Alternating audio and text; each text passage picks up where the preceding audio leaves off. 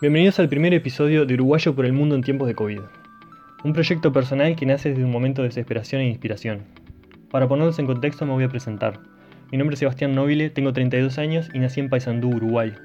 Mi viaje comienza a los 20 años cuando decidí ir a la capital a estudiar y trabajar. Luego de dos años de un trabajo que no me gustaba y una carrera que no me terminaba de comenzar, me presentaron la oportunidad de ir a estudiar hotelería. Era una beca completa con la condición de trabajar en un hotel. Así en cuestión de días cambió el rumbo de mi vida. Empecé a trabajar como maletero y con el tiempo me ascendieron a recepcionista. Así pasaron dos años, terminé mis estudios, cuando mi profesora de francés me ofreció la posibilidad de ir a hacer una pasantía a Francia. Fui a trabajar al restaurante de un hotel en Saint-Tropez, en la costa del Mediterráneo.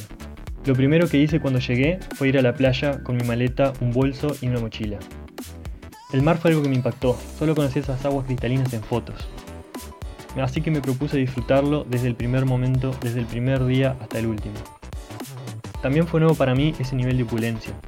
Lamborghinis, Ferraris y McLaren por las calles, yates de alquiler de 250.000 euros por semana, champañas en los restaurantes de hasta 21.000 euros, en un pueblo de 4.300 habitantes, con una plaza de piso de tierra y una playa de 300 metros. Es una ciudad con una gran oferta arquitectónica, histórica, cultural y natural, pero la vida turística de Saint-Tropez pasa por la ostentación de la riqueza. La vida de Saint-Tropez está en sus hoteles, sus yates, sus clubes y sus tiendas de Gucci y Chanel. A menudo le preguntaba a los huéspedes del hotel en donde trabajaba si habían ido al mar. La respuesta más frecuente era que solo conocían la piscina. Generalizando me encontré con tres tipos de personas.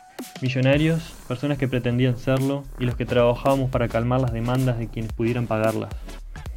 Al final de esa experiencia volví a Uruguay y a mi antiguo trabajo. Decidí volver a Europa.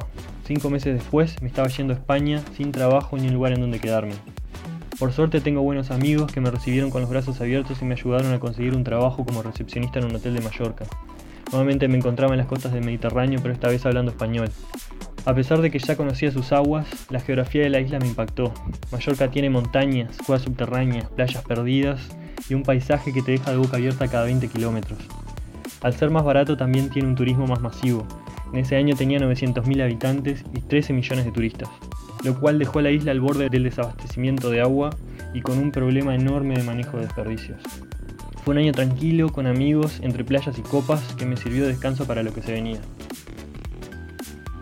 Casi un año después, estaba volviendo a Uruguay a visitar a mi familia y amigos por un mes, con el plan sin plan de volver a recorrer Europa. Mi primer destino fue Erfurt, una ciudad en el centro de Alemania. Ahí llegué a un hostal donde casualmente entablé una amistad con el recepcionista, quien sin saberlo terminó siendo el dueño y me invitó a quedarme tres meses durante la temporada baja, lo cual me vino muy bien para mi plan sin plan. Estaba viviendo gratis en Alemania mientras esperaba que la temporada volviera a comenzar en España para volver a mi trabajo lo cual nunca llegó a pasar porque tres días antes de volver a España me ofrecieron un trabajo en Alemania, en donde me quedé tres años. Mi alemán era nulo, así que comencé limpiando baños y habitaciones. Con el tiempo fui aprendiendo más del idioma y de las funciones del hostal y el café, y fui tomando más responsabilidades hasta llegar a ser el encargado. Alemania fue el primer lugar que me propuso un desafío de adaptación cultural. La gente se viste diferente, saludan diferente, se miran diferente. Son pequeños detalles pero son constantes. Los alemanes son metódicos y calculadores y siempre tienen un plan. Su cultura, su educación y su burocracia son estructuradas, eficientes y estrictas. Desde mi punto de vista, en comparación con Latinoamérica, Alemania tiene menos libertades, pero también más oportunidades. Las diferencias culturales son resultado de su historia. Después de perder dos guerras mundiales en 27 años, el país se dividió en dos, al oeste el capitalismo y al este el comunismo. Hasta 1989, con la caída del muro de Berlín, donde la parte capitalista absorbió a la parte comunista. Al este, la ex parte comunista es a donde el destino eligió para mí como mi nuevo hogar. Como la caída del muro ocurrió hace relativamente poco tiempo, hay mucha gente joven que vivió en ese momento. Sus historias son extremadamente interesantes. Primero que nada por la forma de vida en el difunto sistema comunista, en donde todo pertenecía al Estado, sus casas, sus trabajos, sus autos, sus alimentos, etc. Y en segundo lugar por la transición de gobierno, el Estado cayó de un día para el otro y arrastró todo lo que era parte de él. De un día para el otro los policías ya no sabían si seguían siendo policías, los maestros no sabían si seguían siendo maestros, la moneda dejó de existir, los alimentos dejaron de llegar, sencillamente el Estado dejó de ser. En comparación, como uruguayo, vivimos en una paz y estabilidad relativamente constantes, que generan la sensación de que la vida siempre fue así y siempre lo seguirá siendo. esas historias me enseñaron la fragilidad de nuestras sociedades. Al principio fue difícil encajar. Al no haber uruguayos para sociabilizar, subí un proceso que hoy sé que es natural. Los latinos se atraen, escuché muchas veces. Los encontré de todos los rincones de Latinoamérica. Y contrastándonos en este nuevo ambiente, los latinos somos culturalmente prácticamente iguales. Las diferencias que pensaba que existían entre nosotros acá desaparecían por completo. Venimos de un lugar con casi las mismas reglas, las mismas normas, en fin, la misma herencia cultural. Recorrer Latinoamérica es una deuda personal que espero saldar pronto, pero en Alemania tuve la oportunidad de conocer hermanos de otras tierras, tan iguales a mí como mis amigos en Uruguay, que me enseñaron sus tierras a través de sus ojos. Por último, Alemania me enseñó que gran parte de lo que somos es el lugar de donde venimos, y en Alemania no me volví menos uruguayo, pero sí más latino. Todo iba bien hasta que mi novia se le ocurrió ir a Moscú a estudiar por 5 meses. En realidad no se le ocurrió. Ir a Rusia fue su sueño desde que la conozco. Así que yo sabía que tarde o temprano me vería enfrentado a la decisión de ir con ella a Rusia. La verdad es que ella se preparó mucho, estudió ruso y consiguió una beca en la cual le proporcionaban una habitación compartida en el campus de la Universidad de Moscú, lo cual me dejó a mí con tres opciones. La primera era ir a Rusia en invierno sin un lugar en donde quedarme y sin hablar el idioma. La segunda, quedarme y esperarla. Y la tercera, seguir viajando. Opción para la cual ya había tomado recaudos. Casi un año antes había sacado la visa de vacaciones y trabajo para Nueva Zelanda. Por ese camino seguí. Llegué a Wellington, la capital de Nueva Zelanda, donde tenía planeado semi-establecerme, conseguir un trabajo y un lugar para vivir por los próximos 5 meses y volver. Todo iba bien, estaba trabajando en un restaurante vietnamita y organizaba actividades sociales en un hostal a cambio de una cama. Hasta que llegó el COVID, ¿Se acuerdan de aquel virus que estaba en China y que los noticieros mostraban como una noticia alarmista más, como tantas otras? Como el meteorito que estaba por caer todos los jueves pero que no caía nunca. Bueno, esta vez los noticieros no eran tan alarmistas, esta vez sí llegó. En ese momento estaba en el hostal charlando con un grupo de personas cuando de repente se empezaron a escuchar alarmas que venían literalmente de todas partes hasta que nos dimos cuenta que eran nuestros celulares, con un mensaje del gobierno zelandés diciendo que empezaba la cuarentena y que esa noche teníamos que dormir en el mismo lugar durante las próximas cuatro semanas, que al final fueron seis. Gente de todas las nacionalidades llorando en las escaleras, temblando en sus computadoras, tratando de conseguir vuelos para volver a casa, vuelos a precios desorbitados porque las fronteras se habían cerrado y los aviones ya no tenían a dónde volar. Me encontré sin trabajo y encerrado en un hostal con 52 personas, literalmente del otro lado del mundo. Pero el encierro cultivó nuestra creatividad. Una chica había estudiado yoga en la India y empezó a darnos clases. Otra era cinturón negro de karate y también nos enseñó. De repente nos dimos cuenta de que todos sabíamos algo que los demás no, y empezamos a enseñarnos. Música, Photoshop, cocina, aerobics. Teníamos dos guitarras y un piano y nos enseñamos entre nosotros o aprendimos por nuestra cuenta.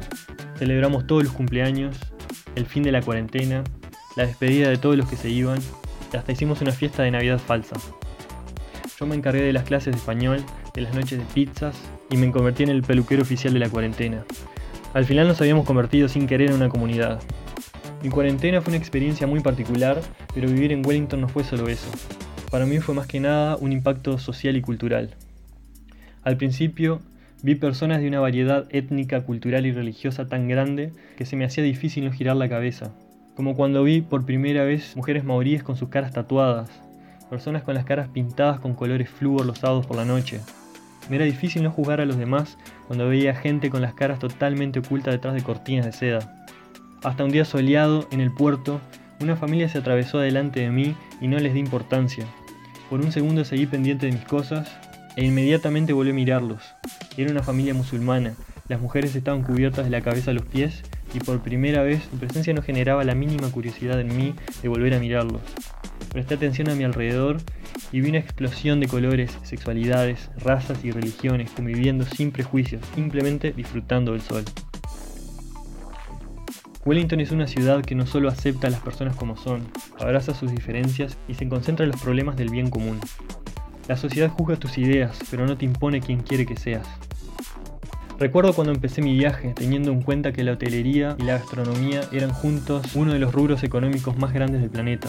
Con esa seguridad abracé mi profesión y me lancé a explorar el mundo con relativa facilidad, hasta que llegó el COVID y me mostró que esa seguridad también era relativa. Como a muchos en estos momentos, me hizo replantearme qué quiero de mi vida. Tengo un sueño relegado que siempre ha ido mutando, pero su esencia siempre fue la misma. En un principio fue mejorar la conexión de Uruguay con el mundo, que consecuentemente se extendió a Latinoamérica. Tenía claro que quería hacer un proyecto personal que disfrute haciendo, que me permita aportar algo desde mi lugar y mi experiencia y pudiera tener un impacto constructivo sobre Latinoamérica y especialmente mi país. Pensé, ¿qué puedo hacer para servir a estos propósitos? Me di cuenta que a donde voy no soy solo yo el que descubre nuevos sabores, lugares, nuevas culturas y nuevas personas sino que también los demás descubren a través de mí mi música, mi familia, mi gente y mi cultura. Entendí que lo que hace a mis viajes no son los paisajes, son las personas. Así que en resumen de eso se va a tratar este podcast, de anécdotas, experiencias y reflexiones de viajeros, principalmente de latinos por el mundo y de extranjeros en Latinoamérica. Mi intención es crear un espacio donde poder dialogar de temas variados, en donde podamos aprender de las experiencias de los viajeros, de nuestras similitudes y diferencias, la importancia de conocer otras realidades para darnos cuenta de que en el fondo todas las personas no somos más que eso, personas tratando de encontrar nuestro lugar en el mundo y viajar es una herramienta que nos permite contrastarnos culturalmente para saber un poco mejor quiénes somos realmente nosotros mismos. Muchas gracias por haberte quedado hasta acá. En el próximo episodio charlaremos con dos colombianas que están viviendo en Nueva Zelanda. Diana nació en Bolívar, estudió geología se fue a Chile en busca de oportunidades donde vivió por 10 años y actualmente está viviendo en Nueva Zelanda perfeccionando su inglés. Y Melanie nos cuenta su vida de viaje que trasciende generaciones. Hija de padres colombianos, nació en Francia, pero por el trabajo de su padre o azares del destino, estuvo viviendo en Colombia, México, Inglaterra y Bélgica, donde estudió cultura y medios de la comunicación. Finalmente vino a Nueva Zelanda en busca de nuevos desafíos. Nos cuentan de las riquezas de Latinoamérica, sus experiencias con kiwis, el machismo en el mundo, cómo fue su cuarentena y al final nos dejan una reflexión sobre las experiencias en sus viajes y el impacto que han tenido en sus vidas. Gracias nuevamente por estar del otro lado. Hasta el próximo capítulo de Uruguayo por el Mundo en tiempos de COVID.